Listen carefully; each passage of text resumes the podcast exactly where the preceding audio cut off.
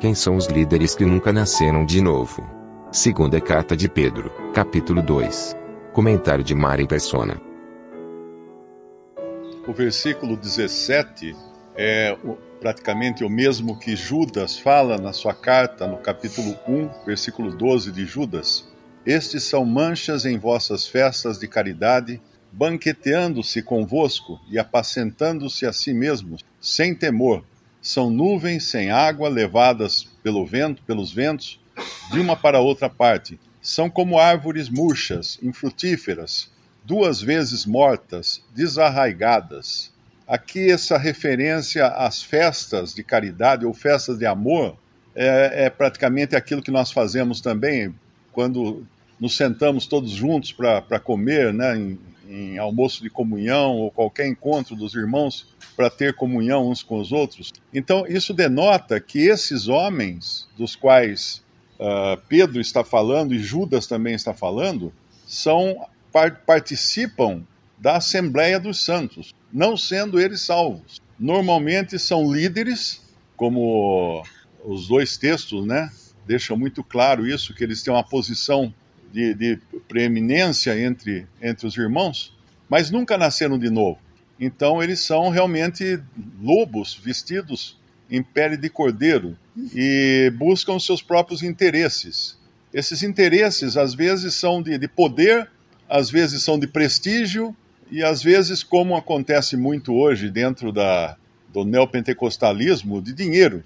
Então, é, é, esses alertas são importantes, principalmente nesses últimos dias, dos quais o apóstolo Paulo falava em 2 Timóteo, capítulo 3, que nos últimos dias se levantarão homens amantes de si mesmos, avarentos, e aí uma série de adjetivos, todos eles ruins, falando de como seriam esses homens nos últimos dias. Lembrando sempre que nas primeiras cartas os escritores, os autores falam dos últimos tempos, Paulo, né, fala dos últimos tempos, e nas segundas cartas dos últimos dias, porque é quando o tempo já se abrevia.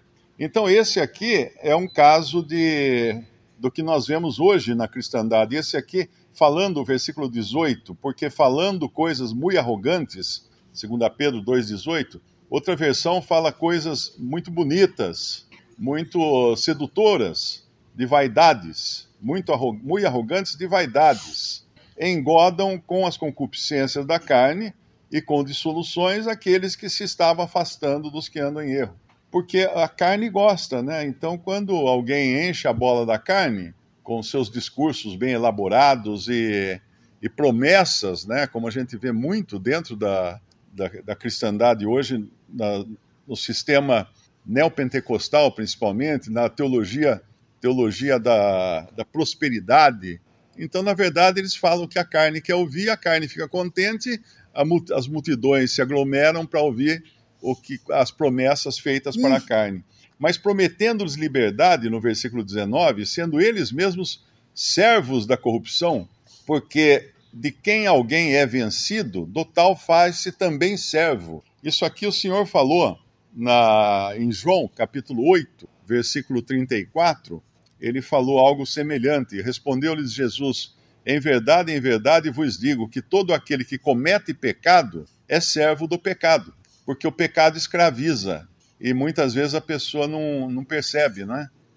o pecado ele, ele faz um apelo para a carne e a pessoa vai achando que vai se ter, ter benefícios com isso, prazer com isso e uma série de outras coisas, mas fica aprisionada é que nem aquele, aquela técnica de caçar macaco, né? Na, que parece que os índios usam isso na Amazônia, de colocar uma, acho que é cabaça que chama, aquela, aquela, aquele fruto oco, né? De uma casca oca, normalmente é usado também para transportar água. Eles fazem um furo que é do tamanho da mão de um macaco com a mão, a mão fechadinha, fechadinha estendida, né? Aí lá dentro põe uma banana, põe uma fruta, alguma coisa, o macaco chega lá, cheira, sente o cheiro, enfia a mão naquele orifício, pega a banana e fecha a mão. Daí ele fecha e forma um punho. Só que com o punho fechado ele não consegue tirar a mão e acaba ficando preso ali até o índio ir lá e, e pegar o macaco. Não sei se todos sabem aqui, mas o, os índios comem macaco, né? Eu, inclusive, um amigo meu uma vez foi num acampamento de, de madeireiros e aí convidaram ele para almoçar e ele ficou abismado porque ele viu tinha um caldeirão fervendo lá, ele tirou a tampa para olhar dentro, tinha um, ele pensou que fosse um feto, né? Porque era, na verdade era um macaquinho já sem a pele cozinhando dentro do caldeirão.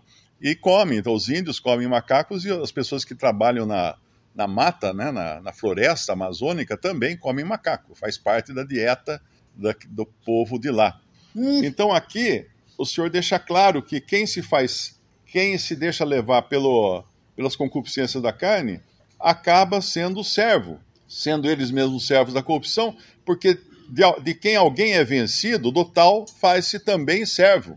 Porquanto depois, se, agora, agora ele muda o discurso aqui. Na verdade, ele vinha falando até aqui o versículo uh, ah, 19, ele vinha falando desses líderes, que lá no versículo 1 ele chamou de falsos profetas, uh, falsos doutores. Né? No versículo 1 ele falou: também houve, houve entre o povo falsos profetas, como entre vós haverá também falsos doutores, que introduzirão encoberta, encobertamente heresias de perdição e negarão o Senhor que os resgatou, trazendo sobre si mesmos repentina perdição. Então ele vem falando desses falsos doutores ou falsos ensinadores, como seria uma, uma tradução mais ao pé da letra. E quando ele chega no versículo 19, ou versículo 20, ele vai falar dos que seguem esses. O que acontece com aqueles que seguem esses falsos doutores? Porquanto, se depois de terem escapado das corrupções do mundo, pelo conhecimento do Senhor e Salvador Jesus Cristo, forem outra vez envolvidos nelas e vencidos, tornou-se-lhes o último estado pior do que o primeiro. O que significa isso? Aquele que segue esses discursos bonitos desses falsos doutores, eles podem até ser uh, libertos, por assim dizer, né, da, das corrupções do mundo, porque eles passam a ter uma vida direita, andar, andar nas coisas que agradam a Deus e tudo mais, porém sem nunca terem nascido de novo. Esse é o ponto. Assim como os seus ensinadores não nasceram de novo, portanto são lobos travestidos de, de ovelhas, né? ou até mesmo às vezes ministros de Satanás, como o apóstolo Paulo fala lá na sua carta aos Coríntios, que assim como Satanás se transfigura em anjo de luz, não é muito que os seus ministros se transfigurem em ministros de justiça. Quem são os ministros de Satanás? Os ministros de justiça que ocupam, eh, muitas vezes, né, não todos, claro, ocupam púlpitos de igrejas, atraindo seguidores, ensinando coisas bonitas, inclusive, muitas delas uh, compatíveis com o que ensina a palavra de Deus, porém, sem nunca terem nascido de novo e com o objetivo apenas de seduzir a carne dos seus ouvintes. E aí ele vai dizer que esses, então, que os escutam, uh, acabam tornando-se, tornou-se-lhes o último estado pior do que o primeiro porque melhor lhes fora não conhecerem o caminho da justiça, do que conhecendo-o, desviarem-se do santo mandamento que lhes fora dado. Isso aqui é o inconverso religioso. Ele conhece na sua mente apenas, ele é um, ele é como aquele Simão, o mago, né? Simão tendo escutado a pregação de Filipe, convert, uh, creu até o próprio Simão, fala lá em Pedro, em Pedro em Atos, creu até o próprio Simão e sendo batizado, e aí continua a contar a história até o momento em que vem à tona qual era realmente o coração de Simão, o mago. Ele queria comprar o poder do Espírito Santo para fazer suas mágicas de maneira mais maravilhosa e ganhar mais dinheiro com seus seguidores. Então, essas pessoas que seguem esses, elas recebem conhecimento da verdade, mas não a conversão, não nascem de novo. É o mesmo caso de Hebreus capítulo 6, aqueles que são iluminados, que recebem uh, experimentar os poderes do século do século vindouro e, e receberam tantos privilégios por terem conhecido intelectualmente a verdade, mas sem nunca terem nascido de novo. E aqui é o caso desses que seguem esses falsos ensinadores ou falsos doutores, né? E aí no versículo 22 vem: Desse modo sobreveio-lhes o que por um verdadeiro provérbio se diz: o cão voltou ao seu, ao seu próprio vômito e a porca lavada ao espojadouro de lama. Essa semana eu até publiquei um, um vídeo de uma, um recorte de uma live que eu tive com os irmãos, não lembro se foi de Goiânia ou de, de Salvador, e a pergunta é se, um, se, uma, se uma ovelha pode se transformar em voltar a ser porca, né? Se transformar em porca. E aí eu procurava uma capa para o meu vídeo, eu achei, eu descobri que existe uma raça de ovelhas, é uma raça de porcas que são muito parecidas com as ovelhas. Elas são peludas que nem uma ovelha. Se você não olhar para a cara dela, você pensa que é uma ovelha gorda, mas é uma porca. Eu nunca tinha visto isso, não sabia que existia essa raça de porca que tem lã, coberta de lã como ovelha. E assim é a, esse estado aqui que ele fala, a porca lavada ao espojadouro de lama, é aquela que um dia pareceu ser ovelha, mas a lama foi um atrativo tão grande que ela não pôde, não pôde uh, suportar aquela atração e acaba caindo de novo nas mesmas práticas de quando era porca. Dar exemplo da, dessa, do, do, do que é a diferença entre comprou e resgatou, uh, que está nesse, nessa passagem aqui, foi mal feita né, a tradução eu, eu sempre lembro de um caso que aconteceu, acho que foi na Colômbia, quando um grupo guerrilheiro sequestrou um grupo de, de civis e levou lá para a floresta, pediu um resgate, né, pediu um valor para resgatar, e o governo acabou cedendo e mandaram o dinheiro com um helicóptero, com os soldados e o dinheiro para resgatar, né, para comprar a liberdade daqueles, daqueles civis que estavam presos na floresta, e quando embarcaram os civis no, no helicóptero, estava faltando uma, uma moça. E aí queriam saber o que aconteceu com ela. Ah, ela se apaixonou por um guerrilheiro, então ela não queria ir embora da floresta. Então o governo pagou o preço total do resgate, mas só foram realmente libertos aqueles que embarcaram no, no helicóptero. Assim é também o Senhor Jesus morreu por todos, porém só irá salvar muitos, que são aqueles que creem. Hum. Nós encontramos as duas coisas nas Escrituras. Ele morreu por todos e também ele, ele é salvador de muitos. E aqui também uma, um versículo que eu lembrei, em 2 Coríntios, capítulo 2, que tem a ver com a aplicação da palavra nas pessoas, que a palavra de Deus ela, ela pode tanto transformar alguém de perdido em salvo, como ela pode transformar alguém de sujo em limpo, mas exteriormente apenas. Só que aí é pior essa pessoa. A pessoa que, que, que escuta a palavra de Deus e não se converte a Cristo, ela entra numa situação pior do que aquela que, que é convertida. É como você entrar numa rua de contramão sem enxergar a placa. No momento em que você enxerga a placa, aí você ficou numa situação pior. Agora você, você viu a placa e continua na contramão. Então a sua, a sua condição é pior, se bem que o guarda não vai querer nem saber se você viu a placa ou não, a placa estava ali, né? Mas lá em 2, 2 Coríntios capítulo 2, versículo 14, ele fala assim, e graças a Deus que sempre nos faz triunfar em Cristo, e por meio de nós, nós quem? Cristãos, salvos, manifesta em todo lugar a fragrância do seu conhecimento. O cheiro do conhecimento de Cristo é manifesto pelos que são salvos por ele. A influência que, que qualquer cristão tem é de ter essa nova vida agora em Cristo. Seja no lar para com os seus filhos, a sua, os seus cônjuge, o seu cônjuge, seja no trabalho, seja na escola, onde vai um cristão, ele tem um perfume. Ele tem, por, por menos banho que ele tenha tomado, ele tem um perfume, que é o perfume do conhecimento de Cristo. E esse perfume se espalha. É difícil alguém entrar em contato com um cristão e não ser contaminado, entre aspas, por esse perfume que ele carrega, porque aqui diz que somos somos o bom perfume de Cristo. No versículo 15 de 2 Coríntios 2, nos que se salvam e nos que se perdem.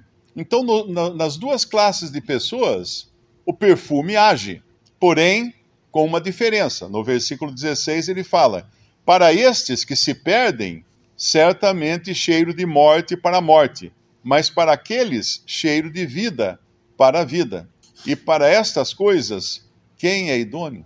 Então, quando uma pessoa abre a boca para falar da palavra de Deus, ela vai contaminar a outra para o bem ou para o mal. Porque se a outra pessoa se converter, foi para bem, ela é salva.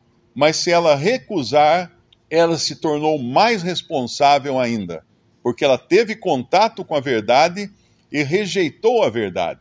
É o caso do apóstata, né? é o caso daquele que foi ensinado, ensinado na, na, na verdade do, do cristianismo, na palavra de Deus, e um dia ele simplesmente ele decide virar as costas para tudo isso. Nós sabemos que muitos, muitos escritores que são ateus hoje, que são céticos, uh, foram, foram criados na escola dominical. Eles conheceram a verdade, eles foram expostos à, à luz do evangelho, mas um dia eles simplesmente decidiram que não era para eles aquilo e viraram as costas. E alguns, alguns se transformam, inclusive, em, em, em pessoas que combatem o cristianismo. Essa semana me mandaram um vídeo de um, um filósofo famoso aí que faz palestras aqui no Brasil, e ele falando, explicando por que, que ele acha que, é, que a, a, a tortura não deve existir a tortura. Quer dizer, isso é óbvio, né? Falar que não deve existir a tortura é, é falar óbvio. Mas a explicação dele quis entrar na Bíblia, mas ele é ateu. Aí ele quis entrar na Bíblia e falou assim: porque a Bíblia ensina que quando uma pessoa tortura a outra, ela está torturando o corpo de Cristo. Ora, ele não, faz, não, não, tem entendimento do que é o corpo de Cristo. É certo que um que persegue um cristão, ele está perseguindo o próprio Senhor Jesus Cristo, porque o Senhor falou isso para Saulo: Saulo, Saulo, por que me persegues? Mas isso não vale para o mundo todo, não vale para todas as pessoas da humanidade. A, a, tortura, claro, é ruim, não deve ser, ninguém deve, deveria ser torturado, mas tentar aplicar a Bíblia para fazer uma dessa, ele foi aplaudido assim efusivamente quando ele falou essa bobagem uh, faraônica, né? De, de, que todos os todos os que, que torturam alguém estão torturando o corpo de Cristo. Ora, ele nem acredita no corpo de Cristo, o que ele vai falar um negócio desse? Então, isso é muito comum hoje, nós encontrarmos pessoas que um dia tiveram contato com a verdade, mas ou a recusam totalmente ou a utilizam ao seu bel prazer para uh, dar, dar peso às suas afirmações. Isso é mais ou menos como aquela frase, né? Somos todos filhos de Deus. A gente costuma isso, ou escutar isso sempre mas é muito claro no, no primeiro capítulo do Evangelho de, Dão, de João, que diz: A todos quantos o receberam, receberam a Cristo, deu-lhes o poder de serem feitos filhos de Deus, os que não nasceram da carne, nem da vontade do, do varão, mas de Deus. Só aqueles que nascem de novo são filhos de Deus. Os outros são criaturas, mas não têm filiação. Não podem chamar a Deus de Pai, Podem chamar de Criador, mas não de Pai. Esse privilégio é apenas dos que são filhos de Deus.